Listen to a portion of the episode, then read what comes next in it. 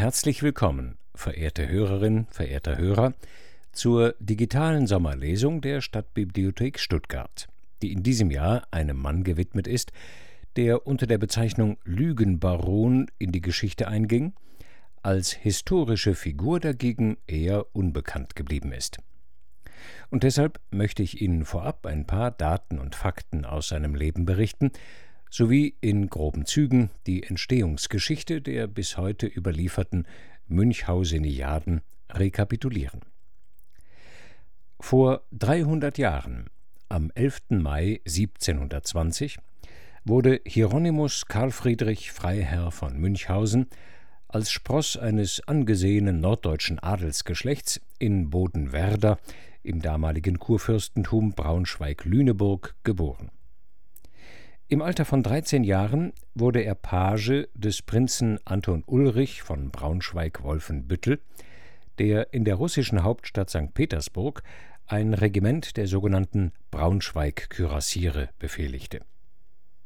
Münchhausen folgte seinem Herrn und reiste im Dezember 1737 über Polen und Riga in die russische Hauptstadt, wo er im Februar 1738 ankam.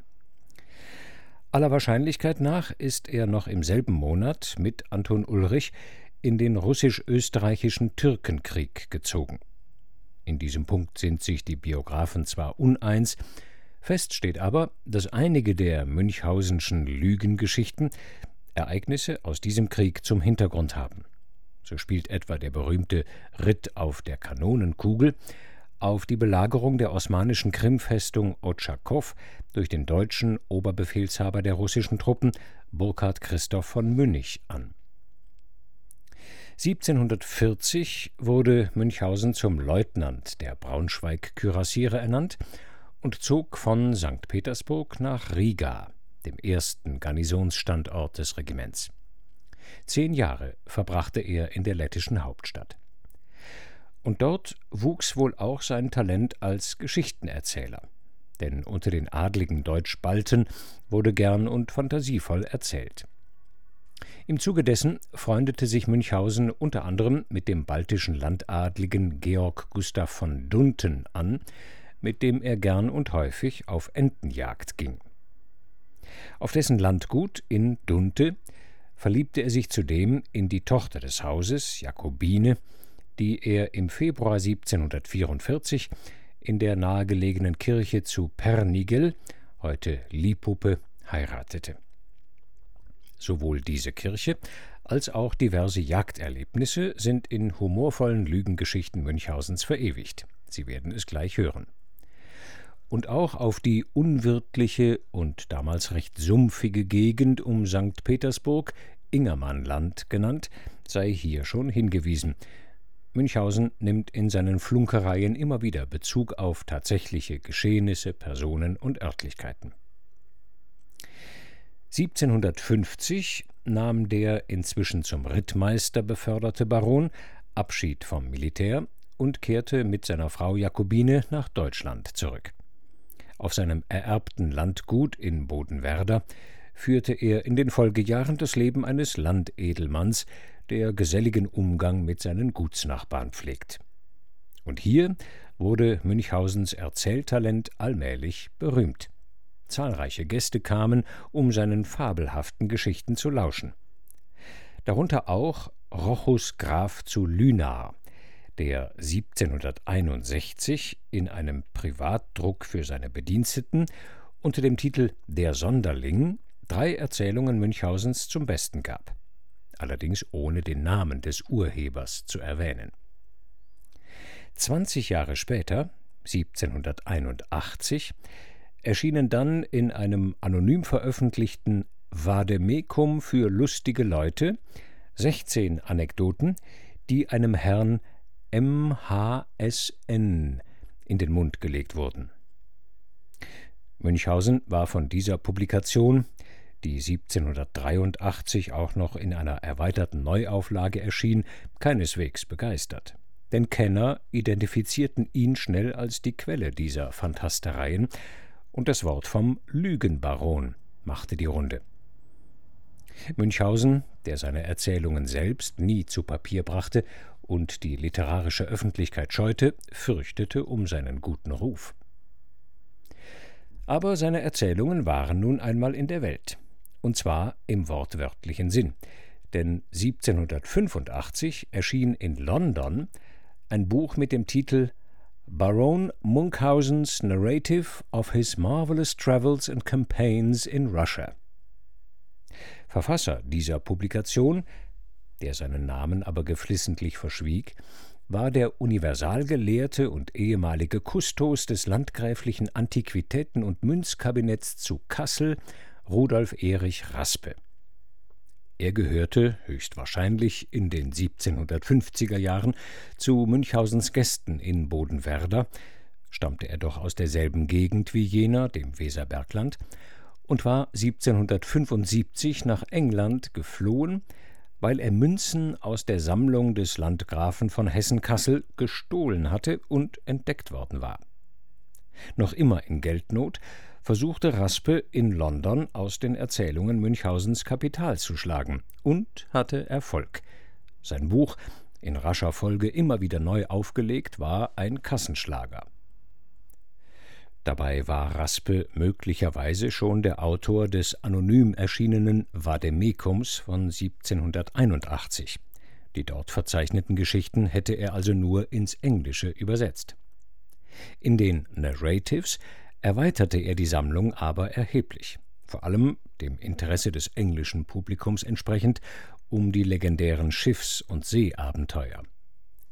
Bei seinen Ergänzungen griff er unter anderem auf die Lügengeschichten des antiken Schriftstellers Lukian von Samosata zurück, verwertete Berichte über die damals sensationellen Ballonfahrten des Luftfahrtpioniers Jean-Pierre Blanchard und ließ sich von der zeitgenössischen Kriegs-, Reise- und Abenteuerliteratur inspirieren. Raspes Buch, das wie gesagt anonym erschien, sorgte also für erhebliches Aufsehen und so fiel es auch dem in Göttingen lebenden Dichter Gottfried August Bürger in die Hände. Der war begeistert und übersetzte die vorliegenden Geschichten sogleich ins Deutsche. Möglicherweise handelt es sich also in Teilen um eine Rückübersetzung. Aber trotzdem ist Bürgers Werk ein ganz eigenes. Er verwandelte seine Vorlage nämlich in ein sehr individuelles, sprachlich anspruchsvolles und dennoch volkstümliches Erzählwerk.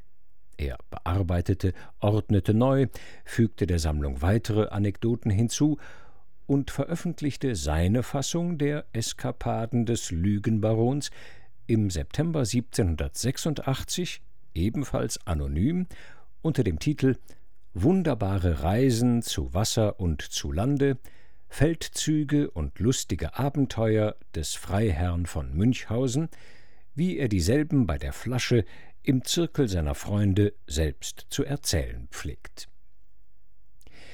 Dieses Buch, 1788 in zweiter Auflage nochmals erweitert und ebenfalls immer wieder neu aufgelegt, ist bis heute der bekannteste und maßgebliche Text der Münchhauseniaden.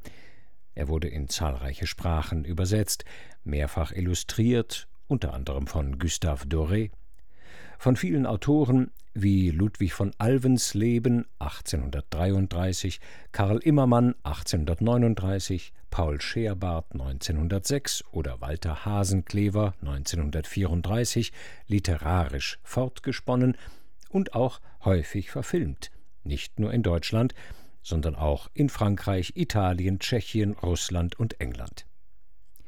Hierzulande denkt man da natürlich in erster Linie an die berühmte UFA-Produktion von 1943 mit Hans Albers in der Titelrolle nach einem Drehbuch von Erich Kästner oder an die zweiteilige Spielfilmfassung, die zu Weihnachten 2012 in der ARD ausgestrahlt wurde, Hauptdarsteller Jan-Josef Liefers.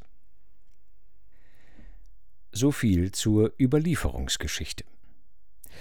Und was ist weiter von dem tatsächlichen Baron von Münchhausen zu berichten? Dass er Bürgers wunderbare Reisen des Freiherrn von Münchhausen zu Gesicht bekam, ist sehr wahrscheinlich, und auch, dass er wenig davon hielt. Wer will schon als Lügenbaron in die Geschichte eingehen? Ganz und gar unerfreulich verliefen dann aber seine letzten Lebensjahre. Im Januar 1794, nachdem seine Frau Jakobine einige Jahre zuvor gestorben war, heiratete er im Alter von 73 Jahren ein zweites Mal die erst zwanzigjährige Bernhardine von Brunn. Und schon bald nach der Hochzeit kam es zu schlimmen Zerwürfnissen. Münchhausen warf seiner jungen Frau eheliche Untreue vor und reichte die Scheidung ein. Drei Jahre dauerte der sich anschließende Prozess, in dessen Verlauf der Baron fast sein gesamtes Vermögen verlor. Er starb, verarmt und verbittert, am 22. Februar 1797 in Bodenwerder. Ein trauriges Ende. Münchhausens fantastische Geschichten jedoch haben die Jahrhunderte überdauert. Und die können Sie jetzt hören. In der Fassung Gottfried August Bürgers. Ein in seiner Art einzigartiges Volksbuch, ein auch den kleinen Mann erheiterndes und erfreuendes Werkchen. Wie ein Kritiker 1886, also 100 Jahre nach der Erstveröffentlichung des Buches, schrieb. Viel Vergnügen! Gottfried August Bürger Wunderbare Reisen zu Wasser und zu Lande, Feldzüge und lustige Abenteuer des Freiherrn von Münchhausen, wie er dieselben bei der Flasche im Zirkel seiner Freunde selbst zu erzählen pflegt. Erstes Kapitel Reise nach Russland und St. Petersburg ich trat meine Reise nach Russland von Haus ab mitten im Winter an, weil ich ganz richtig schloss, dass Frost und Schnee die Wege durch die nördlichen Gegenden von Deutschland, Polen, Kur und Livland, welche nach der Beschreibung aller Reisenden fast noch elender sind als die Wege nach dem Tempel der Tugend, endlich ohne besondere Kosten hochpreislicher, wohlfürsorgender Landesregierungen ausbessern müsste. Ich reisete zu Pferde, welches, wenn es sonst nur gut um Gaul und Reiter steht, die bequemste Art zu reisen ist, denn man riskiert alsdann weder mit irgendeinem höflichen deutschen Postmeister eine Affaire d'honneur zu bekommen, noch von seinem durstigen Postillon vor jede Schenke geschleppt zu werden. Ich war nur leicht bekleidet, welches ich ziemlich übel empfand, je weiter ich gegen Nordost hinkam. Nun kann man sich einbilden, wie bei so strengem Wetter unter dem rauhesten Himmelsstriche einem armen alten Manne zumute sein musste, der in Polen auf einem öden Anger, über den der Nordost hinschnitt, hilflos und schaudernd dalag und kaum hatte, womit er seine Schamblöße bedecken konnte der arme Teufel dauerte mir von ganzer Seele. Ob mir gleich selbst das Herz im Leibe fror, so warf ich dennoch meinen Reisemantel über ihn her. Plötzlich erscholl eine Stimme vom Himmel, die dieses Liebeswerk ganz ausnehmend herausstrich und mir zurief Hol mich der Teufel, mein Sohn, das soll dir nicht unvergolten bleiben. Ich ließ das gut sein und ritt weiter, bis Nacht und Dunkelheit mich überfielen. Nirgends war ein Dorf zu hören noch zu sehen, das ganze Land lag unter Schnee, und ich wusste weder Weg noch Steg. Des Reitens müde stieg ich endlich ab und band mein Pferd an eine Art von spitzem Baumstaken, der über dem Schnee hervorragte. Zur Sicherheit nahm ich meine Pistolen unter den Arm, legte mich nicht weit davon in den Schnee nieder und tat ein so gesundes Schläfchen, dass mir die Augen nicht eher wieder aufgingen, als bis es heller, lichter Tag war. Wie groß war aber mein Erstaunen, als ich fand, dass ich mitten in einem Dorf auf dem Kirchhofe lag. Mein Pferd war anfänglich nirgends zu sehen, doch hörte ich's bald darauf irgendwo über mir wiehern. Als ich nun emporsah, so wurde ich gewahr, dass es an den Wetterhahn des Kirchturms gebunden war und von da herunterhing. Nun wusste ich sogleich, wie ich dran war. Das Dorf war nämlich die Nacht über ganz zugeschneit gewesen, das Wetter hatte sich auf einmal umgesetzt, ich war im Schlafe nach und nach, so wie der Schnee zusammengeschmolzen war, ganz sanft herabgesunken, und was ich in der Dunkelheit für den Stummel eines Bäumchens, der über dem Schnee hervorragte, gehalten und daran mein Pferd gebunden hatte, das war das Kreuz oder der Wetterhahn des Kirchturms gewesen. Ohne mich nun lange zu bedenken, nahm ich eine von meinen Pistolen, schoß nach dem Halfter, kam glücklich auf die Art wieder an mein Pferd und verfolgte meine Reise. Hierauf ging alles gut, bis ich nach Russland kam, wo es eben nicht Mode ist, des Winters zu Pferde zu reisen. Wie es nun immer meine Maxime ist, mich nach dem Bekannten ländlich sittlich zu richten, so nahm ich dort einen kleinen Rennschlitten auf ein einzelnes Pferd und fuhr wohlgemut auf St. Petersburg los. Nun weiß ich nicht mehr recht, ob es in Estland oder in Ingermannland war. So viel aber besinne ich mich wohl noch, es war mitten in einem fürchterlichen Walde, als ich einen entsetzlichen Wolf mit aller Schnelligkeit des gefräßigsten Winterhungers hinter mir ansetzen sah. Er holte mich bald ein, und es war schlechterdings unmöglich, ihm zu entkommen. Mechanisch legte ich mich platt in den Schlitten nieder und ließ mein Pferd zu unserem beiderseitigen Besten ganz allein agieren. Was ich zwar vermutete, aber kaum zu hoffen und zu erwarten wagte, das geschah gleich nachher. Der Wolf bekümmerte sich nicht im mindesten um meine Wenigkeit, sondern sprang über mich hinweg, fiel wütend auf das Pferd, riß ab und verschlang auf einmal den ganzen Hinterteil des armen Tieres, welches vor Schrecken und Schmerz nur desto schneller lief. Wie ich nun auf die Art selbst so unbemerkt und gut davongekommen war, so erhob ich ganz verstohlen mein Gesicht und nahm mit Entsetzen wahr, dass der Wolf sich beinahe über und über in das Pferd hineingefressen hatte. Kaum aber hatte er sich so hübsch hineingezwänget, so nahm ich mein Tempo wahr und fiel ihm tüchtig mit meiner Peitschenschnur auf das Fell. Solch ein unerwarteter Überfall in diesem Futteral verursachte ihm keinen geringen Schreck, er strebte mit aller Macht vorwärts, der Leichnam des Pferdes fiel zu Boden, und siehe, an seiner Statt steckte mein Wolf in dem Geschirre. Ich meines Orts hörte nun noch weniger auf zu peitschen, und wir langten in vollem Galopp, gesund und wohlbehalten in St. Petersburg an, ganz gegen unsere beiderseitigen respektiven Erwartungen und nicht zu geringem Erstaunen aller Zuschauer. Ich will Ihnen, meine Herren, mit Geschwätz von der Verfassung, den Künsten, Wissenschaften und andern Merkwürdigkeiten dieser prächtigen Hauptstadt Russlands keine Langeweile machen, viel weniger sie mit allen Intrigen und lustigen Abenteuern der Gesellschaften vom Bon Ton, will sagen vom guten Ton, wo die Frau vom Hause den Gast allezeit mit einem Schnaps und Schmatz empfängt, unterhalten.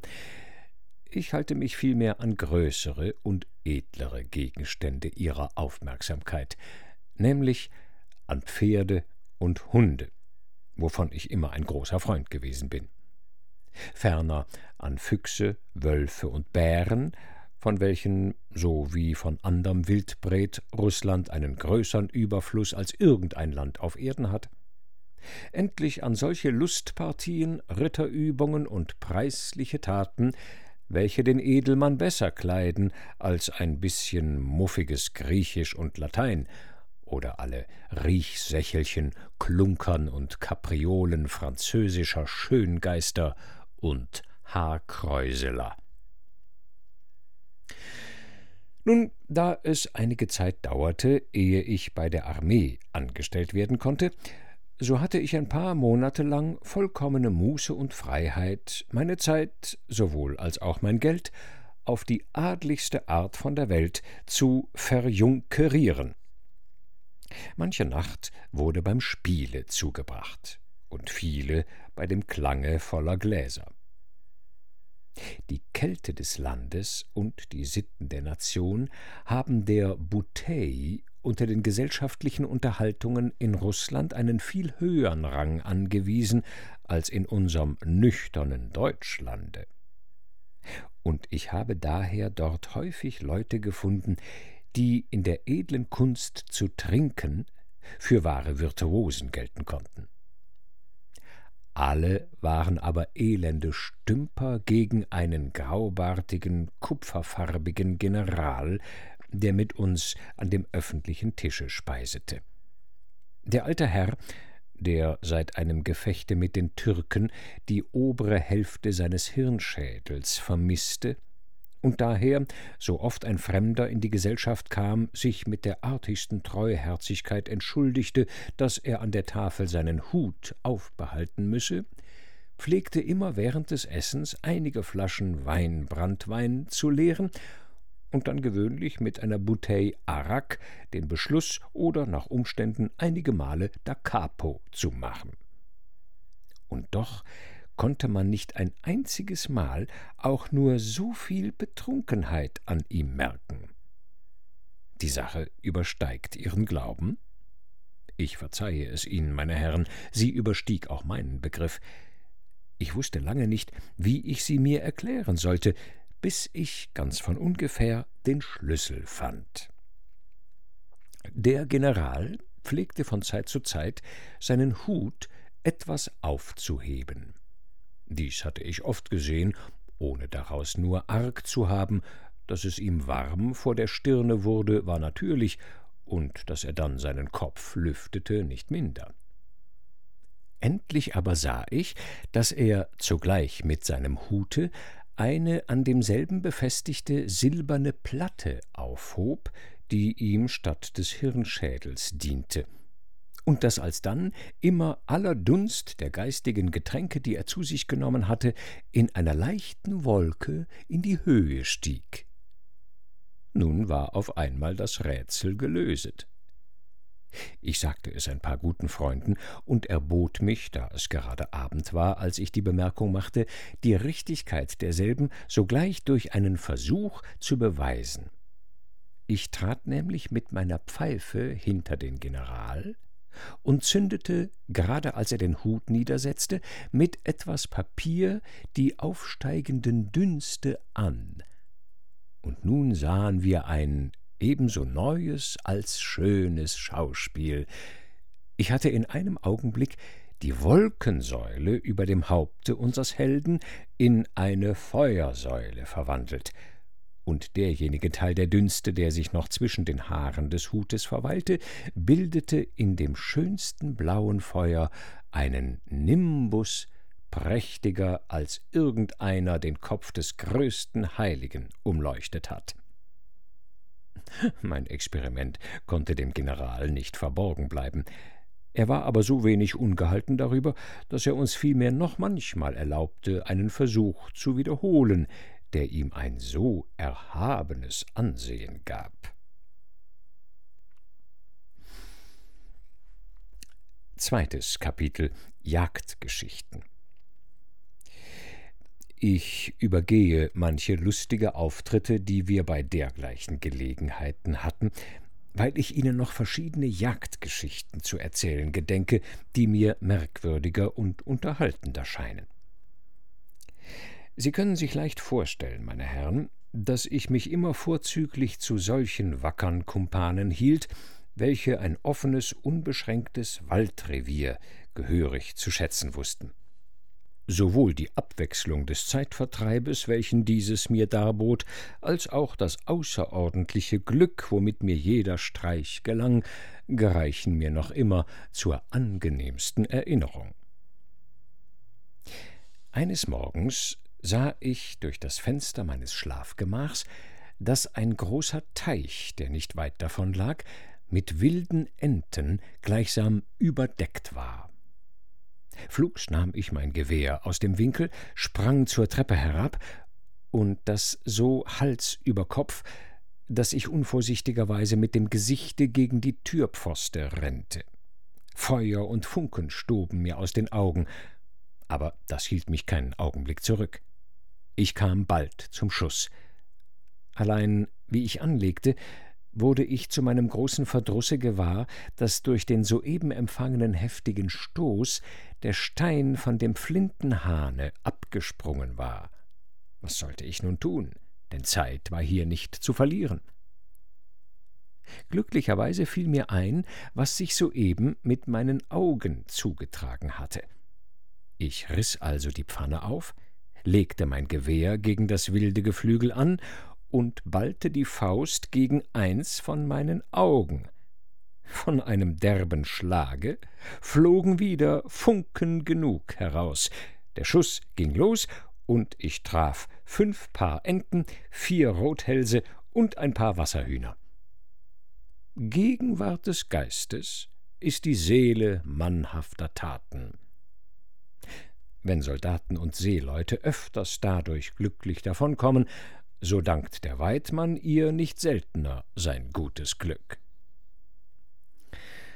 So schwammen einst auf einem Landsee, an welchen ich auf einer Jagdstreiferei geriet, einige Dutzend wilder Enten allzu weit voneinander zerstreut umher, als dass ich mehr denn eine einzige auf einen Schuss zu erlegen hoffen konnte. Und zum Unglück hatte ich meinen letzten Schuss schon in der Flinte. Gleichwohl hätte ich sie gern alle gehabt, weil ich nächstens eine ganze Menge guter Freunde und Bekannten bei mir zu bewirten willens war. Da besann ich mich auf ein Stückchen Schinkenspeck, welches von meinem mitgenommenen Mundvorrat in meiner Jagdtasche noch übrig geblieben war. Dies befestigte ich an eine ziemlich lange Hundeleine, die ich aufdrehte und so wenigstens noch um viermal verlängerte. Nun verbarg ich mich im Schilfgesträuch am Ufer, warf meinen Speckbrocken aus und hatte das Vergnügen zu sehen, wie die nächste Ente hurtig herbeischwamm und ihn verschlang der ersten folgten bald alle übrigen nach. Und da der glatte Brocken am Faden gar bald unverdaut hinten wieder herauskam, so verschlang ihn die nächste, und so immer weiter. Kurz, der Brocken machte die Reise durch alle Enden samt und sonders hindurch, ohne von seinem Faden loszureißen. So saßen sie denn alle daran wie Perlen an der Schnur. Ich zog sie gar allerliebst ans Land, schlang mir die Schnur ein halbes Dutzend Mal um Schultern und Leib und ging meines Weges nach Hause zu. Da ich noch eine ziemliche Strecke davon entfernt war und mir die Last von einer solchen Menge Enten ziemlich beschwerlich fiel, so wollte es mir fast leid tun, ihrer allzu viele eingefangen zu haben, da kam mir aber ein seltsamer Vorfall zustatten, der mich anfangs in nicht geringe Verlegenheit setzte.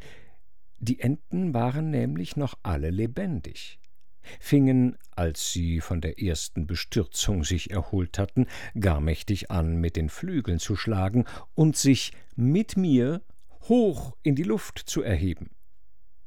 Nun wäre bei manchem wohl guter Rat teuer gewesen, Allein ich benutzte diesen Umstand so gut ich konnte zu meinem Vorteil und ruderte mich mit meinen Rockschößen nach der Gegend meiner Behausung durch die Luft.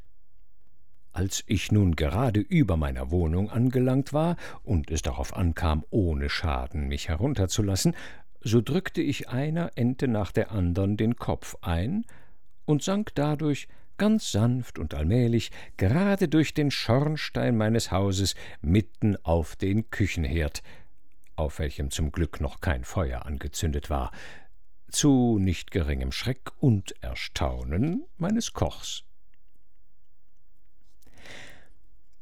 Einen ähnlichen Vorfall hatte ich einmal mit einer Kette Hühner. Ich war ausgegangen, um eine neue Flinte zu probieren, und hatte meinen kleinen Vorrat von Hagel ganz und gar verschossen, als, wieder alles vermuten, vor meinen Füßen eine Flucht Hühner aufging. Der Wunsch, einige derselben abends auf meinem Tische zu sehen, brachte mich auf einen Einfall, von dem Sie, meine Herren, auf mein Wort, im Falle der Not Gebrauch machen können. Sobald ich gesehen hatte, wo sich die Hühner niederließen, lud ich hurtig mein Gewehr und setzte statt des Schrotes den Ladstock auf, den ich, so gut sich's in der Eile tun ließ, am oberen Ende etwas zuspitzte. Nun ging ich auf die Hühner zu, drückte, so wie sie aufflogen, ab und hatte das Vergnügen zu sehen, dass mein Ladstock mit sieben Stücken die sich wohl wundern mochten, so früh am Spieße vereinigt zu werden, in einiger Entfernung allmählich heruntersank. Hm, wie gesagt, man muss sich nur in der Welt zu helfen wissen. Ein anderes Mal stieß mir in einem ansehnlichen Walde von Russland ein wunderschöner schwarzer Fuchs auf. Es wäre jammerschade gewesen, seinen kostbaren Pelz mit einem Kugel- oder Schrotschusse zu durchlöchern. Herr Reinecke stand dicht bei einem Baume. Augenblicklich zog ich meine Kugel aus dem Laufe, lud dafür einen tüchtigen Brettnagel in mein Gewehr, feuerte und traf so künstlich, dass ich seine Lunte fest an den Baum nagelte. Nun ging ich ruhig zu ihm hin, nahm mein Weidmesser, gab ihm einen Kreuzschnitt übers Gesicht, griff nach meiner Peitsche und karbatschte ihn so artig aus seinem schönen Pelze heraus, dass es eine wahre Lust und ein rechtes Wunder zu sehen war. Zufall und gutes Glück machen oft manchen Fehler wieder gut. Davon erlebte ich bald nach diesem ein Beispiel, als ich mitten im tiefsten Walde einen wilden Frischling und eine Bache dicht hintereinander hertraben sah. Meine Kugel hatte gefehlt. Gleichwohl lief der Frischling vorn ganz allein weg, und die Bache blieb stehen, ohne Bewegung, als ob sie an den Boden festgenagelt gewesen wäre. Wie ich das Ding näher untersuchte, so fand ich, dass es eine blinde Bache war, die ihres Frischlings Schwänzlein im Rachen hielt, um von ihm aus kindlicher Pflicht für Baß geleitet zu werden. Da nun meine Kugel zwischen beiden hindurchgefahren war, so hatte sie diesen Leitzaum zerrissen, wovon die alte Bache das eine Ende noch immer kauete. Da nun ihr Leiter sie nicht weiter vorwärts gezogen hatte, so war sie stehen geblieben. Ich ergriff daher das übrig gebliebene Endchen von des Frischlings Schwanze und leitete daran das alte, hilflose Tier ganz ohne Mühe und Widerstand nach Hause. So fürchterlich diese wilden Bachen oft sind, so sind die Keiler doch weit grausamer und gefährlicher. Ich traf einst einen im Walde an, als ich unglücklicherweise weder auf Angriff noch Verteidigung gefasst war. Mit genauer Not konnte ich noch hinter einen Baum schlüpfen, als die wütende Bestie aus Leibeskräften einen Seitenhieb nach mir tat. Dafür fuhren aber auch seine Hauer dergestalt in den Baum hinein, dass er weder imstande war, sie sogleich wieder herauszuziehen, noch den Hieb zu wiederholen. Haha, dachte ich, nun wollen wir dich bald kriegen. Flugs nahm ich einen Stein, hammerte noch vollends damit drauf los und nietete seine Hauer dergestalt um, dass er ganz und gar nicht wieder loskommen konnte. So musste er sich denn nun gedulden, bis ich vom nächsten Dorfe Karren und Stricke herbeigeholt hatte, um ihn lebendig und wohlbehalten nach Hause zu schaffen, welches auch ganz vortrefflich vonstatten ging.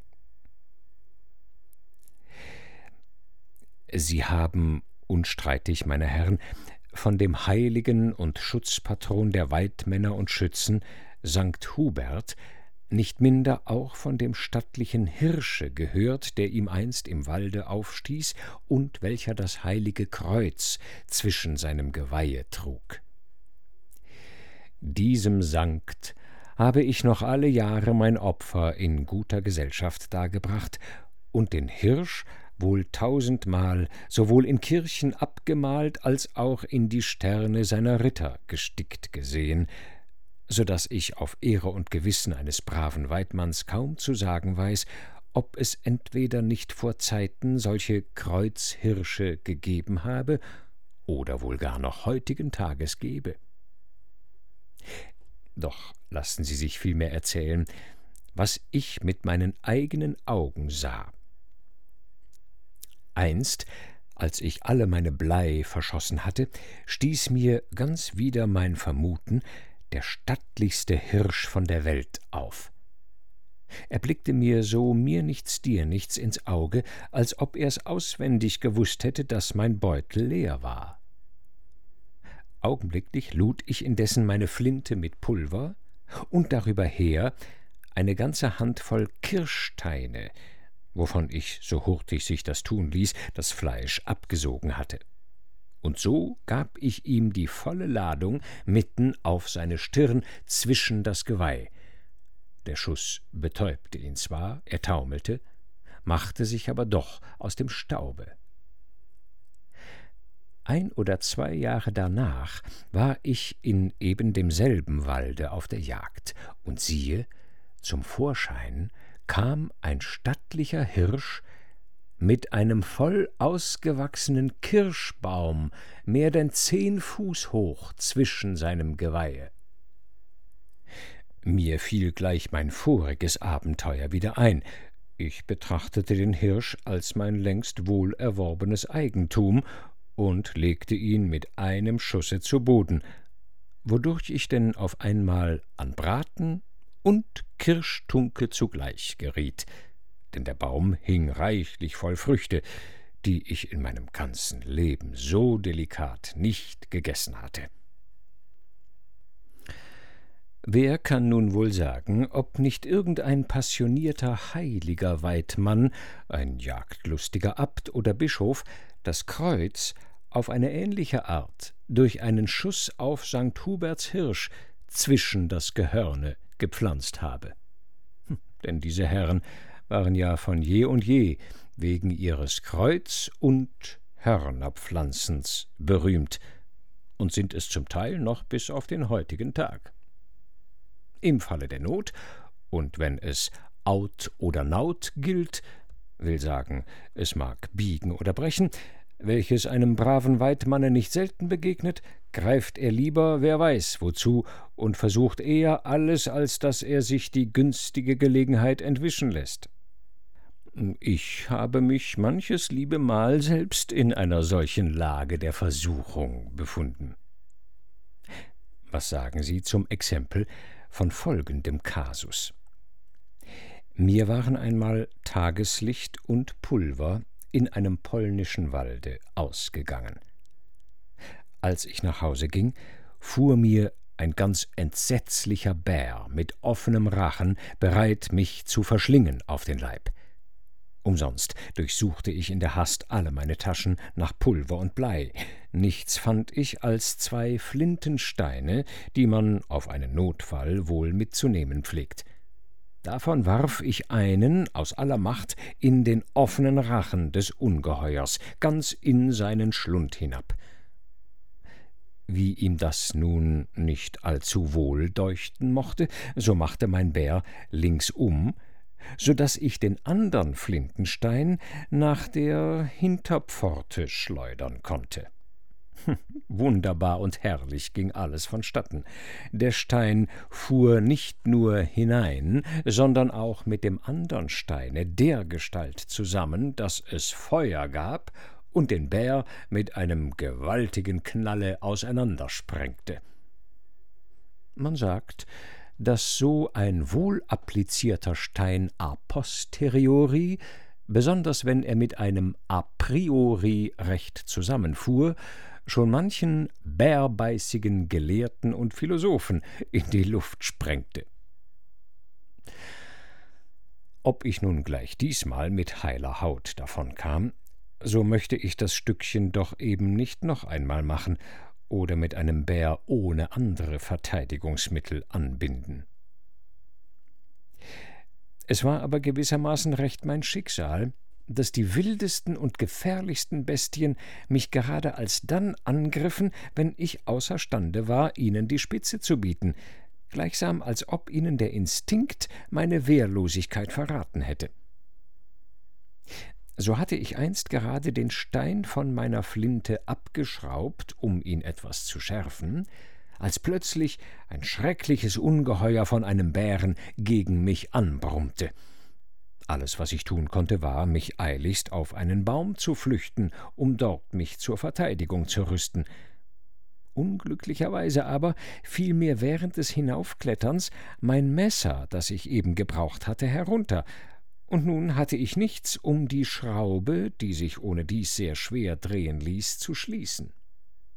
Unten am Baume stand der Bär, und mit jedem Augenblicke musste ich erwarten, dass er mir nachkommen würde. Mir Feuer aus den Augen zu schlagen, wie ich wohl ehemals getan hatte, wollte ich nicht gern versuchen, weil mir anderer Umstände, die im Wege standen, nicht zu gedenken, jenes Experiment heftige Augenschmerzen zugezogen hatte, die noch nicht ganz vergangen waren. Sehnlich blickte ich nach meinem Messer, das unten senkrecht im Schnee steckte. Aber die sehnsuchtsvollsten Blicke machten die Sache nicht um ein Härchen besser. Endlich kam ich auf einen Gedanken, der so sonderbar als glücklich war. Ich gab dem Strahle desjenigen Wassers, von dem man bei großer Angst immer großen Vorrat hat, eine solche Richtung, dass es gerade auf das Heft meines Messers traf. Die fürchterliche Kälte, die eben war, machte, dass das Wasser sogleich gefror, und in wenigen Augenblicken sich über meinem Messer eine Verlängerung von Eis bildete, die bis an die untersten Äste des Baumes reichte. Nun packte ich den aufgeschossenen Stiel und zog ohne viel Mühe, aber mit desto mehr Behutsamkeit, mein Messer zu mir herauf. Kaum hatte ich damit den Stein festgeschraubt, als Herr Petz angestiegen kam. Wahrhaftig, dachte ich, man muss so weise als ein Bär sein, um den Zeitpunkt so gut abzupassen, und empfing Meister Braun mit einer so herzlich gemeinten Bescherung von Rollern, dass er auf ewig das Baumsteigen vergaß. Ebenso schoß mir ein anderes Mal unversehens ein fürchterlicher Wolf so nah auf den Leib, dass mir nichts weiter übrig blieb, als ihm, dem mechanischen Instinkt zufolge, meine Faust in den offenen Rachen zu stoßen. Gerade meiner Sicherheit wegen stieß ich immer weiter und weiter und brachte meinen Arm beinahe bis an die Schulter hinein. Was aber war nun zu tun? Ich kann eben nicht sagen, dass mir diese unbehilfliche Situation sonderlich anstand. Man denke nur, Stirn gegen Stirn mit einem Wolfe. Wir äugelten uns eben nicht gar lieblich an.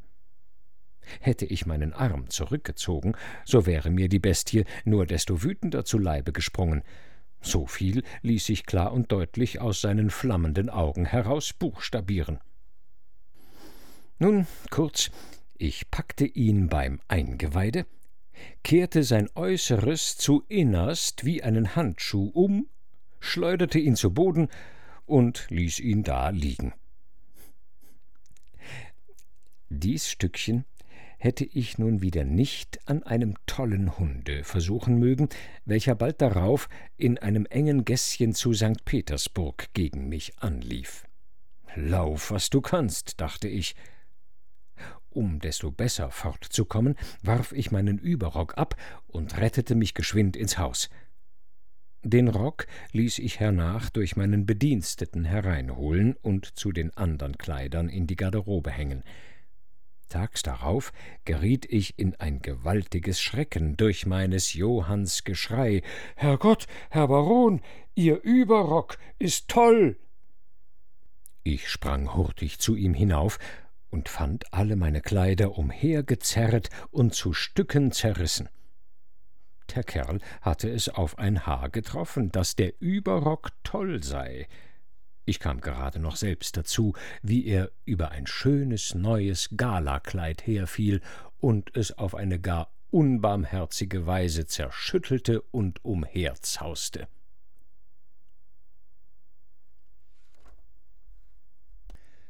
Drittes Kapitel von Hunden und Pferden des Freiherrn von Münchhausen. In allen diesen Fällen, meine Herren, wo ich freilich immer glücklich, aber doch nur immer mit genauer Not davon kam, half mir das Ohngefähr, welches ich durch Tapferkeit und Gegenwart des Geistes zu meinem Vorteile lenkte. Alles zusammengenommen macht, wie jedermann weiß, den glücklichen Jäger, Seemann und Soldaten aus. Der aber würde ein sehr unvorsichtiger, tadelnswerter Weidmann, Admiral und General sein, der sich überall nur auf das Ohngefähr oder sein Gestirn verlassen wollte, ohne sich weder um die besonders erforderlichen Kunstfertigkeiten zu bekümmern, noch sich mit denjenigen Werkzeugen zu versehen, die den guten Erfolg sichern. Ein solcher Tadel trifft mich, keinesweges. Denn ich bin immer berühmt gewesen, sowohl wegen der Vortrefflichkeit meiner Pferde, Hunde und Gewehre, als auch wegen der besondern Art, das alles zu handhaben, so dass ich mich wohl rühmen kann, in Forst, Wiese und Feld meines Namens Gedächtnis hinlänglich gestiftet zu haben. Ich will mich nun zwar nicht auf Partikularitäten von meinen Pferd und Hundestellen oder meiner Gewehrkammer einlassen, wie Stall, Jagd und Hundejunker sonst wohl zu tun pflegen, aber zwei von meinen Hunden zeichneten sich so sehr in meinen Diensten aus, dass ich sie nie vergessen kann und ihrer bei dieser Gelegenheit mit wenigem erwähnen muss. Der eine war ein Hühnerhund, so unermüdet, so aufmerksam, so vorsichtig, dass jeder, der ihn sah, mich darum beneidete. Tag und Nacht konnte ich ihn gebrauchen. Wurd es Nacht, so hing ich ihm eine Laterne an den Schwanz, und nun jagte ich so gut oder noch besser mit ihm als am hellen Tage. Einst es war kurz nach meiner Verheiratung, bezeugte meine Frau Lust auf die Jagd zu gehen. Ich ritt voran, um etwas aufzusuchen, und es dauerte nicht lange, so stand mein Hund vor einer Kette von einigen hundert Hühnern. Ich warte und warte immer auf meine Frau, die mit meinem Leutnant und einem Reitknechte gleich nach mir weggeritten war. Niemand aber war zu sehen und zu hören. Endlich werde ich unruhig, kehre um, und ungefähr auf der Hälfte des Weges höre ich ein äußerst klägliches Winseln. Es schien mir ziemlich nahe zu sein, und doch war weit und breit keine lebendige Seele zu erblicken. Ich stieg ab, legte mein Ohr auf den Boden, und nun hörte ich nicht nur, dass dies Jammern unter der Erde war, sondern erkannte auch ganz deutlich die Stimme meiner Frau, meines Leutnants und meines Reitknechts. Zugleich sehe ich auch, dass nicht weit von mir die Öffnung einer Steinkohlengrube war, und es blieb mir nun leider kein Zweifel mehr, dass mein armes Weib und ihre Begleiter da hineingestürzt waren. Ich eilte in voller Karriere nach dem nächsten Dorfe, um die Grubenleute zu holen, die endlich, nach langer, höchst mühseliger Arbeit, die Verunglückten aus einer neunzig Klafter tiefen Schacht zutage förderten. Erst brachten sie den Reitknecht, dann sein Pferd, dann den Leutnant, dann sein Pferd, dann meine Frau und zuletzt ihren türkischen Klepper. Das Wundersamste bei der ganzen Sache aber war, dass Menschen und Pferde bei diesem ungeheuren Sturze, einige kleine Quetschungen abgerechnet, fast gar nicht beschädigt waren, desto mehr aber hatten sie durch die unaussprechliche Angst gelitten. An eine Jagd war nun, wie Sie sich leicht vorstellen können, nicht mehr zu denken. Und da Sie, wie ich fast vermute, meinen Hund während dieser Erzählung vergessen haben, so werden Sie es mir nicht übel nehmen, dass auch ich nicht mehr an ihn dachte. Mein Dienst nötigte mich, gleich den andern Morgen eine Reise anzutreten, von der ich erst nach vierzehn Tagen zurückkam. Ich war kaum einige Stunden wieder zu Hause, als ich meine Diane vermißte. Niemand hatte sich um sie bekümmert. Meine Leute hatten sämtlich geglaubt, sie wäre mit mir gelaufen, und nun war sie zu meinem großen Leidwesen nirgends zu finden. Endlich kam mir der Gedanke, sollte der Hund wohl gar noch bei den Hühnern sein? Hoffnung und Furcht jagten mich augenblicklich nach der Gegend hin, und siehe da, zu meiner unsäglichen Freude stand mein Hund noch auf derselben Stelle, wo ich ihn vor vierzehn Tagen verlassen hatte. Piel, rief ich, und sogleich sprang er ein und ich bekam auf einen Schuss fünfundzwanzig Hühner. Kaum aber konnte das arme Tier noch zu mir ankriechen, so ausgehungert und abgemattet war es. Um ihn mit mir nach Hause bringen zu können, musste ich ihn auf mein Pferd nehmen, und Sie können leicht denken, dass ich mich mit der größten Freude dieser Unbequemlichkeit unterzog.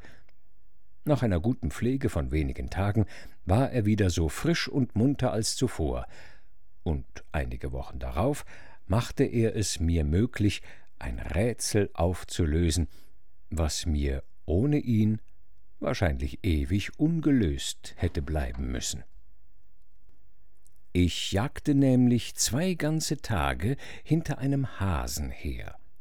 Mein Hund brachte ihn immer wieder herum, aber nie konnte ich zum Schusse kommen.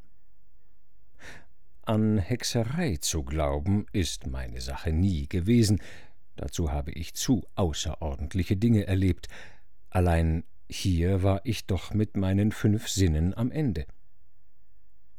Endlich kam mir aber doch der Hase so nahe, dass ich ihn mit meinem Gewehr erreichen konnte. Er stürzte nieder. Und was meinen Sie, was ich nun fand? Vier Läufe hatte mein Hase unter dem Leibe und viere auf dem Rücken. Waren die zwei untern Paar müde, so warf er sich wie ein geschickter Schwimmer, der auf Bauch und Rücken schwimmen kann, herum, und nun ging es mit den beiden Neuen wieder mit verstärkter Geschwindigkeit fort. Nie habe ich nachher einen Hasen von der Art gefunden, und auch diesen würde ich nicht bekommen haben, wenn mein Hund nicht so ungemeine Vollkommenheiten gehabt hätte. Dieser aber übertraf sein ganzes Geschlecht so sehr, dass ich kein Bedenken tragen würde, ihm den Beinamen des Einzigen beizulegen, wenn nicht ein Windspiel, das ich hatte, ihm diese Ehre streitig machte. Dies Tierchen war, minder wegen seiner Gestalt als wegen seiner außerordentlichen Schnelligkeit merkwürdig. Hätten die Herren es gesehen, so würden sie es gewiss bewundert und sich gar nicht verwundert haben, dass ich es so lieb hatte und so oft mit ihm jagte. Es lief so schnell, so oft und so lange in meinem Dienste, dass es sich die Beine ganz bis dicht unterm Leibe weglief und ich es in seiner letzten Lebenszeit nur noch als Dachssucher gebrauchen konnte, in welcher Qualität es mir denn ebenfalls noch manch liebes Jahr diente. Weiland, noch als Windspiel, beiläufig zu melden, es war eine Hündin, setzte sie einst hinter einem Hasen her, der mir ganz ungewöhnlich dick vorkam. Es tat mir leid um meine arme Hündin, denn sie war mit Jungen trächtig und wollte doch noch ebenso schnell laufen als sonst. Nur in sehr weiter Entfernung konnte ich zu Pferde nachfolgen. Auf einmal hörte ich ein Geklaffe wie von einer ganzen Kuppel Hunde, allein so schwach und zart, dass ich nicht wusste, was ich daraus machen sollte.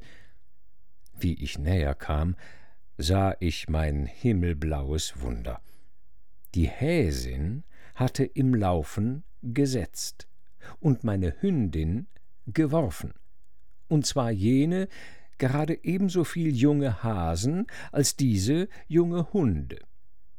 Instinktmäßig hatten jene die Flucht genommen, diese aber nicht nur gejagt, sondern auch gefangen. Dadurch gelangte ich am Ende der Jagd auf einmal zu sechs Hasen und sechs Hunden, da ich doch nur mit einem einzigen angefangen hatte. Ich gedenke dieser wunderbaren Hündin mit eben dem Vergnügen als eines vortrefflichen litauischen Pferdes, welches nicht mit Geld zu bezahlen war. Dies bekam ich durch ein Ohngefähr, welches mir Gelegenheit gab, meine Reitkunst zu meinem nicht geringen Ruhme zu zeigen. Ich war nämlich einst auf dem prächtigen Landsitze des Grafen Pschobowski in Litauen und blieb im Staatszimmer bei den Damen zum Tee, indessen die Herren hinunter in den Hof gingen, um ein junges Pferd von Geblüte zu besehen, welches soeben aus der Stuterei angelangt war. Plötzlich hörten wir einen Notschrei. Ich eilte die Treppe hinab und fand das Pferd so wild und unbändig, dass niemand sich getrauete, sich ihm zu nähern oder es zu besteigen. Bestürzt und verwirrt standen die entschlossensten Reiter da. Angst und Besorgnis schwebte auf allen Gesichtern, als ich mit einem einzigen Sprunge auf seinem Rücken saß und das Pferd durch diese Überraschung nicht nur in Schrecken setzte, sondern es auch durch Anwendung meiner besten Reitkünste gänzlich zur Ruhe und Gehorsam brachte. Um dies den Damen noch besser zu zeigen und ihnen alle unnötige Besorgnis zu ersparen, so zwang ich den Gaul, durch eins der offenen Fenster des Teezimmers mit mir hineinzusetzen. Hier ritt ich nun verschiedene Male, bald Schritt, bald Trott, bald Galopp herum, setzte endlich sogar auf den Teetisch und machte da im Kleinen überaus artig die ganze Schule durch, worüber sich denn die Damen ganz ausnehmend ergetzten. Mein Rößchen machte alles so bewundernswürdig geschickt, dass es weder Kannen noch Tassen zerbrach.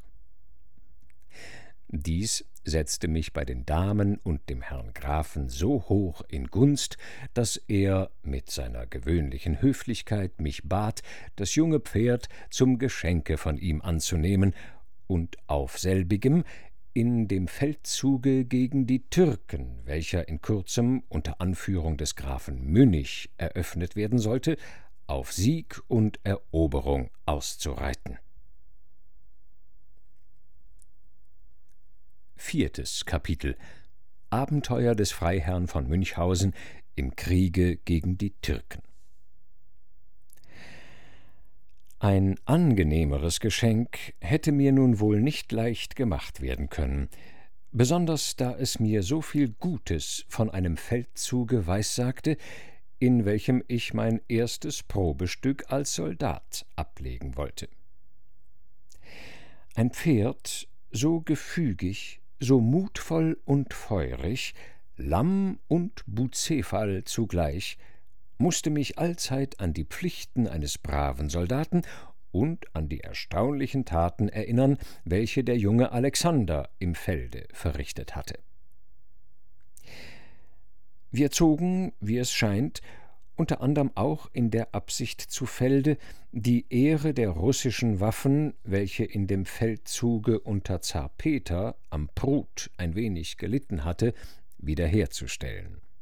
Dies gelang uns auch vollkommen, durch verschiedene, zwar mühselige, aber doch rühmliche Feldzüge, unter Anführung des großen Feldherrn, dessen ich vorhin erwähnte. Die Bescheidenheit verbietet es Subalternen, sich große Taten und Siege zuzuschreiben, wovon der Ruhm gemeiniglich den Anführern ihrer Alltagsqualitäten ungeachtet, ja wohl gar verkehrt genug Königen und Königinnen in Rechnung gebracht wird, welche niemals anderes als Musterungspulver rochen, nie außer ihren Lustlagern ein Schlachtfeld, noch außer ihren Wachtparaden ein Heer in Schlachtordnung erblickten. Ich mache also keinen besonderen Anspruch an die Ehre von unseren größeren Affären mit dem Feinde. Wir taten insgesamt unsere Schuldigkeit, welches in der Sprache des Patrioten, des Soldaten und kurz des braven Mannes ein sehr viel umfassender Ausdruck, ein Ausdruck von sehr wichtigem Inhalt und Belang ist, obgleich der große Haufen müßiger Kannegießer sich nur einen sehr geringen und ärmlichen Begriff davon machen mag. Da ich indessen ein Korps Husaren unter meinem Kommando hatte, so ging ich auf verschiedene Expeditionen aus, wo das Verhalten meiner eigenen Klugheit und Tapferkeit überlassen war. Den Erfolg hiervon denke ich denn doch, kann ich mit gutem Fug auf meine eigene und die Rechnung derjenigen braven Gefährten schreiben, die ich zu Sieg und Eroberung führte. Einst, als wir die Türken in Otschakow hineintrieben, ging's bei der Avantgarde sehr heiß her. Mein feuriger Litauer hätte mich beinahe in des Teufels Küche gebracht, ich hatte einen ziemlich entfernten Vorposten und sah den Feind in einer Wolke von Staub gegen mich anrücken, wodurch ich wegen seiner wahren Anzahl und Absicht gänzlich in Ungewissheit blieb. Mich in eine ähnliche Wolke von Staub einzuhüllen, wäre freilich wohl ein Alltagspfiff gewesen, würde mich aber ebenso wenig klüger gemacht, als überhaupt der Absicht näher gebracht haben, warum ich vorausgeschickt war. Ich ließ daher meine Flankeurs zur linken und rechten auf beiden Flügeln sich zerstreuen und so viel Staub erregen, als sie nur immer konnten. Ich selbst aber ging gerade auf den Feind los, um ihn näher in Augenschein zu nehmen. Dies gelang mir, denn er stand und focht nur so lange, bis die Furcht vor meinen Flankeurs ihn in Unordnung zurücktrieb. Nun war's Zeit, tapfer über ihn herzufallen.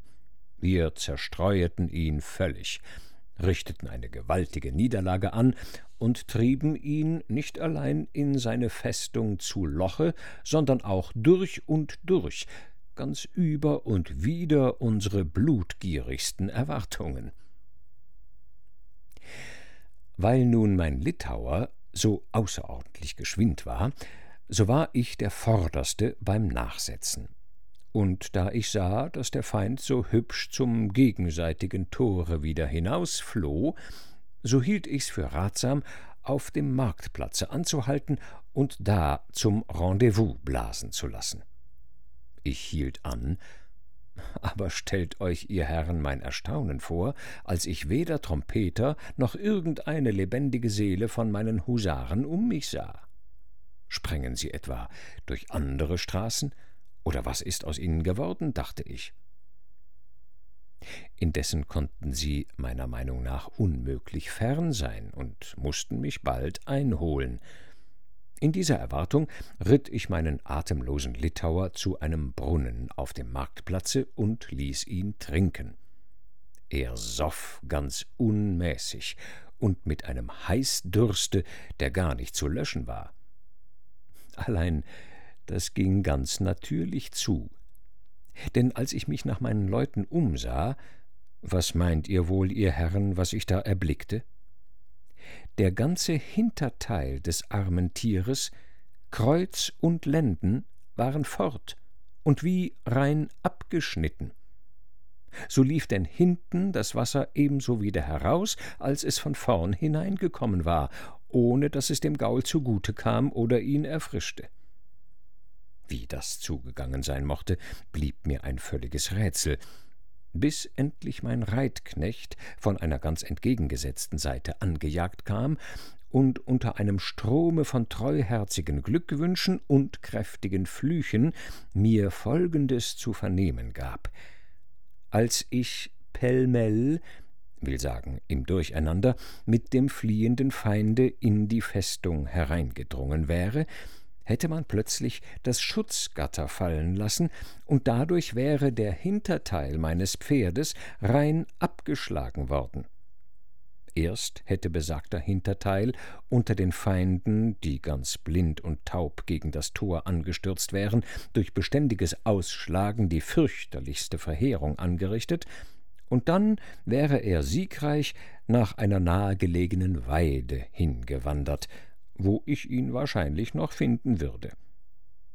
Ich drehte sogleich um, und in einem unbegreiflich schnellen Galopp brachte mich die Hälfte meines Pferdes, die mir noch übrig war, nach der Weide hin. Zu meiner großen Freude fand ich hier die andere Hälfte gegenwärtig, und zu meiner noch größeren Verwunderung sah ich, dass sich dieselbe mit einer Beschäftigung amüsierte, die so gut gewählt war, dass bis jetzt noch kein Maître de Plaisir mit allem Scharfsinne imstande war, eine angemessenere Unterhaltung eines kopflosen Subjekts ausfindig zu machen. Mit einem Worte, der Hinterteil meines Wunderpferdes hatte in den wenigen Augenblicken schon sehr vertraute Bekanntschaft mit den Stuten gemacht, die auf der Weide umherliefen, und schien bei den Vergnügungen seines Harems alles ausgestandene Ungemach zu vergessen. Hiebei kam nun freilich der Kopf so wenig in Betracht, dass selbst die Fohlen, die dieser Erholung ihr Dasein zu danken hatten, unbrauchbare Mißgeburten waren, denn alles das fehlte, was bei ihrem Vater, als er sie zeugte, vermißt wurde.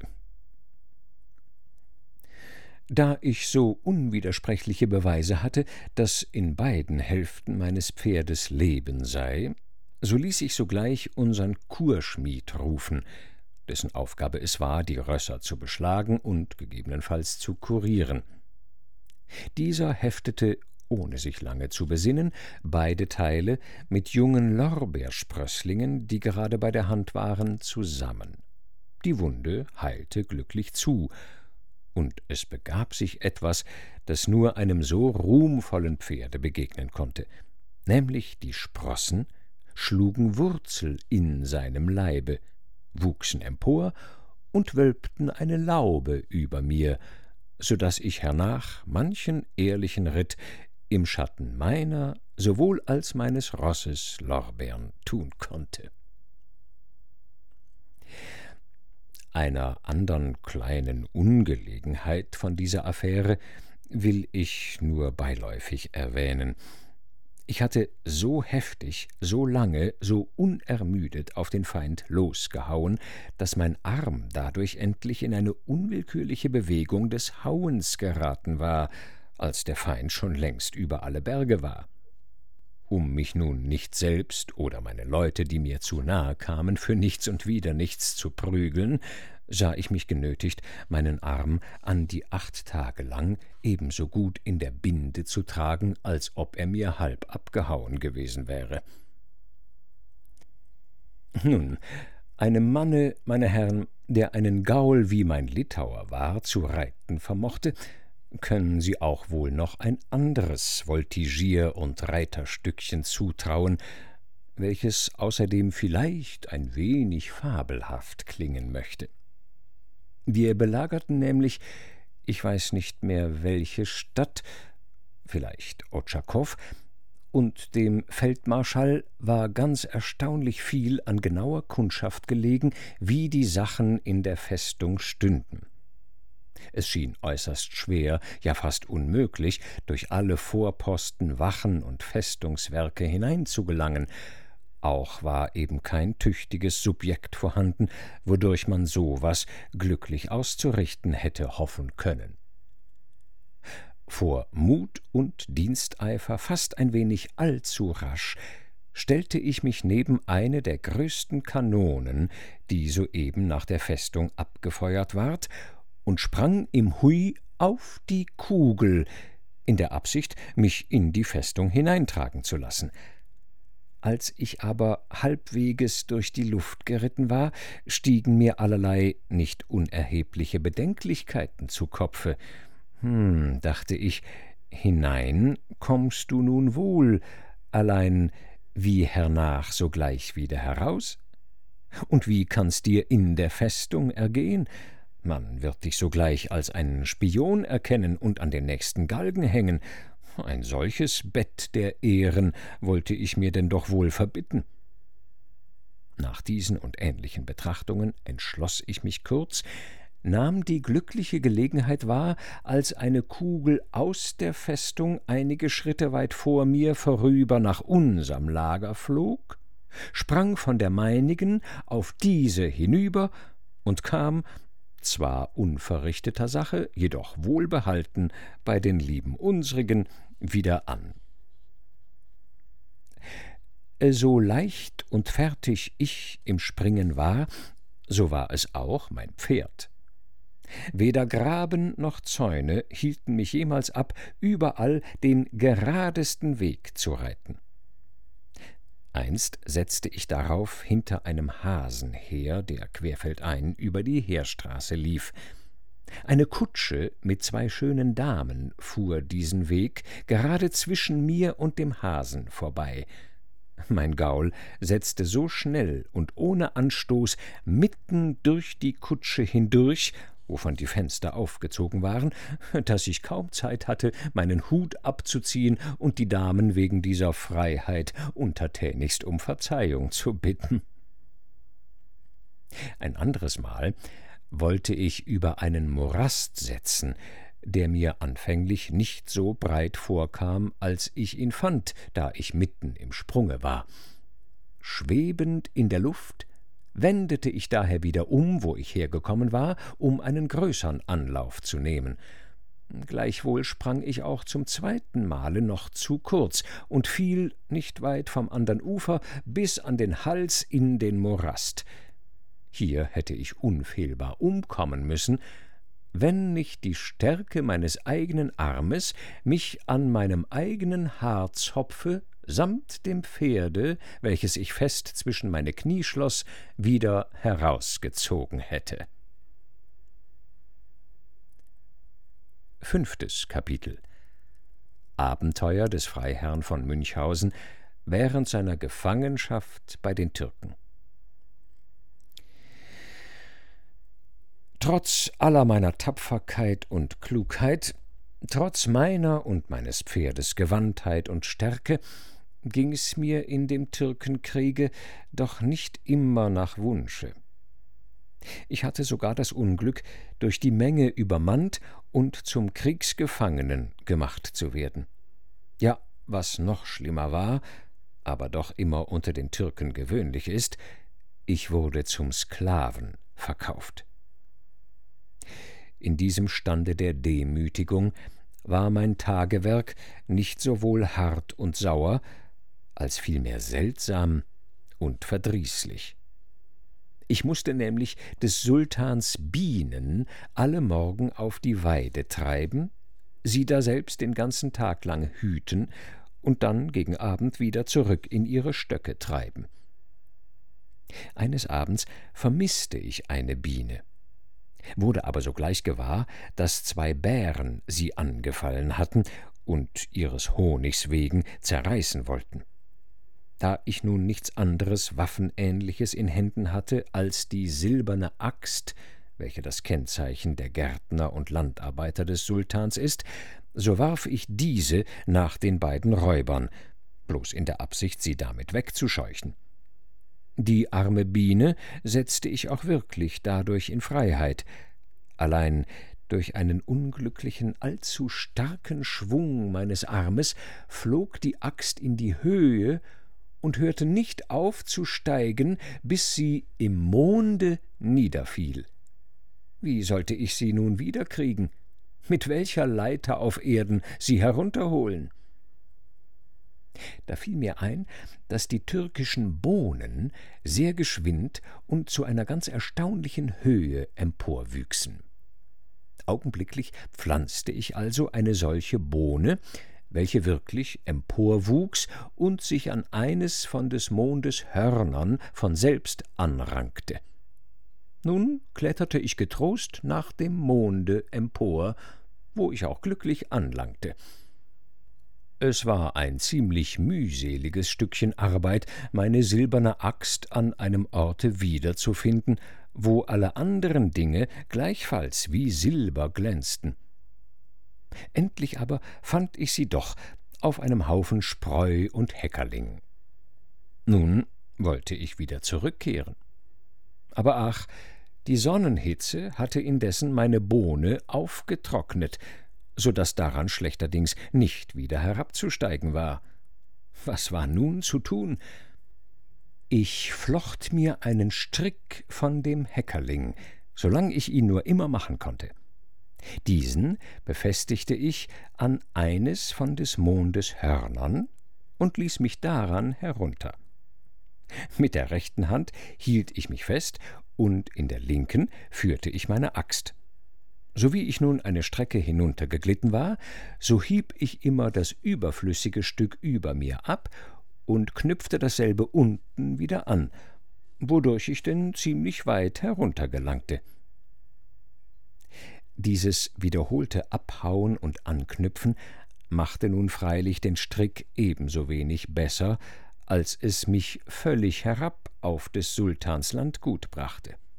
Ich mochte wohl noch ein paar Meilen weit hoch droben in den Wolken sein, als mein Strick auf einmal zerriß und ich mit solcher Heftigkeit herab zu Gottes Erdboden fiel, dass ich ganz betäubt davon wurde. Durch die Schwere meines von einer solchen Höhe herabfallenden Körpers fiel ich in ein Loch, wenigstens neun Klafter tief in die Erde hinein. Ich erholte mich zwar endlich wieder, wusste aber nun nicht, wie ich wieder herauskommen sollte. Allein, was tut nicht die Not? Ich grub mir mit meinen Nägeln, deren Wuchs damals vierzigjährig war, eine Art von Treppe und förderte mich dadurch glücklich zutage. Durch diese mühselige Erfahrung klüger gemacht, fing ich's nachher besser an, der Bären, die so gern nach meinen Bienen und den Honigstöcken stiegen, loszuwerden. Ich bestrich die Deichsel eines Ackerwagens mit Honig und legte mich nicht weit davon des Nachts in einen Hinterhalt. Was ich vermutete, das geschah. Ein ungeheurer Bär, herbeigelockt durch den Duft des Honigs, kam an und fing vorn an der Spitze der Stange so begierig an zu lecken, dass er sich die ganze Stange durch Schlund, Magen und Bauch bis hinten wieder hinausleckte. Als er sich nun so artig auf die Stange hinaufgeleckt hatte, lief ich hinzu, steckte vorn durch das Loch der Deichsel einen langen Pflock, verwehrte dadurch dem Nascher den Rückzug und ließ ihn sitzen bis an den andern Morgen. Über dies Stückchen wollte sich der Großsultan, der von ungefähr vorbeispazierte, fast totlachen. Nicht lange hierauf machten die Russen mit den Türken Frieden, und ich wurde, nebst andern Kriegsgefangenen, wieder nach St. Petersburg ausgeliefert. Ich nahm aber nun meinen Abschied und verließ Russland um die Zeit der großen Revolution vor etwa vierzig Jahren, da der Kaiser in der Wiege, nebst seiner Mutter und ihrem Vater, dem Herzog von Braunschweig, dem Feldmarschall von Münich und vielen anderen, nach Sibirien geschickt wurden. Es herrschte damals über ganz Europa ein so außerordentlich strenger Winter, dass die Sonne eine Art von Frostschaden erlitten haben muss, woran sie seit der ganzen Zeit her bis auf den heutigen Tag gesiecht hat. Ich empfand daher auf der Rückreise in mein Vaterland weit größeres Ungemach, als ich auf meiner Hinreise nach Russland erfahren hatte. Ich musste, weil mein Litauer in der Türkei geblieben war, mit der Post reisen. Als sich's nun fügte, dass wir an einen engen, hohlen Weg zwischen hohen Dornhecken kamen, so erinnerte ich den Postillon, mit seinem Horne ein Zeichen zu geben, damit wir uns in diesem engen Passe nicht etwa gegen ein anderes entgegenkommendes Fuhrwerk festfahren mochten. Mein Kerl setzte an und blies aus Leibeskräften in das Horn, aber alle seine Bemühungen waren umsonst, nicht ein einziger Ton kam heraus, welches uns ganz unerklärlich, ja in der Tat für ein rechtes Unglück zu achten war, indem bald eine andere uns entgegenkommende Kutsche auf uns stieß vor welcher nun schlechterdings nicht vorbeizukommen war. Nichtsdestoweniger sprang ich aus meinem Wagen und spannte zuvörderst die Pferde aus. Hierauf nahm ich den Wagen nebst den vier Rädern und allen Päckereien auf meine Schultern und sprang damit über Wegufer und Hecke ungefähr neun Fuß hoch, welches in Rücksicht auf die Schwere der Kutsche eben keine Kleinigkeit war, auf das Feld hinüber. Durch einen Rücksprung gelangte ich, die fremde Kutsche vorüber, wieder in den Weg. Darauf eilte ich zurück zu unseren Pferden, nahm unter jeden Arm eines und holte sie auf die vorige Art gleichfalls herbei, ließ wieder anspannen und gelangte glücklich am Ende der Station zur Herberge. Äh, noch hätte ich anführen sollen, dass eins von den Pferden, welches sehr mutig und nicht über vier Jahre alt war, ziemlichen Unfug machen wollte, denn als ich meinen zweiten Sprung über die Hecke tat, so verriet es durch sein Schnauben und Trampeln ein großes Mißbehagen an dieser heftigen Bewegung. Dies verwehrte ich ihm aber gar bald, indem ich seine Hinterbeine in meine Rocktasche steckte. In der Herberge erholten wir uns wieder von unserem Abenteuer. Der Postillon hängte sein Horn an einen Nagel beim Küchenfenster, und ich setzte mich ihm gegenüber. Nun hört aber, ihr Herren, was geschah. Auf einmal ging's Tereng, tereng, teng, teng. Wir machten große Augen und fanden nun auf einmal die Ursache aus, warum der Postillon sein Horn vorhin nicht hatte blasen können. Die Töne waren in dem Horne festgefroren und kamen nun, so wie sie nach und nach auftaueten, hell und klar zu nicht geringer Ehre des Fuhrmanns heraus. Denn die ehrliche Haut unterhielt uns nun eine ziemliche Zeit lang mit der herrlichsten Modulation ohne den Mund an das Horn zu bringen. Da hörten wir den preußischen Marsch, ohne Lieb und ohne Wein, als ich auf meiner Bleiche, gestern Abend war Vetter Michel da, nebst noch vielen andern Stückchen. Auch sogar das Abendlied Nun ruhen alle Wälder. Mit diesem letzten endigte sich denn dieser Tauschpaß, so wie ich hiermit meine russische Reisegeschichte. Manche Reisende sind bisweilen imstande, mehr zu behaupten, als genau genommen wahr sein mag. Daher ist es denn kein Wunder, wenn Leser oder Zuhörer ein wenig zum Unglauben geneigt werden. Sollten indessen einige von der Gesellschaft an meiner Wahrhaftigkeit zweifeln, so muss ich sie wegen ihrer Ungläubigkeit herzlich bemitleiden und sie bitten, sich lieber zu entfernen, ehe ich meine Schiffsabenteuer beginne, die zwar fast noch wunderbarer, aber doch ebenso authentisch sind. Und diese Schiffsabenteuer hören Sie in der nächsten Folge der Lesung.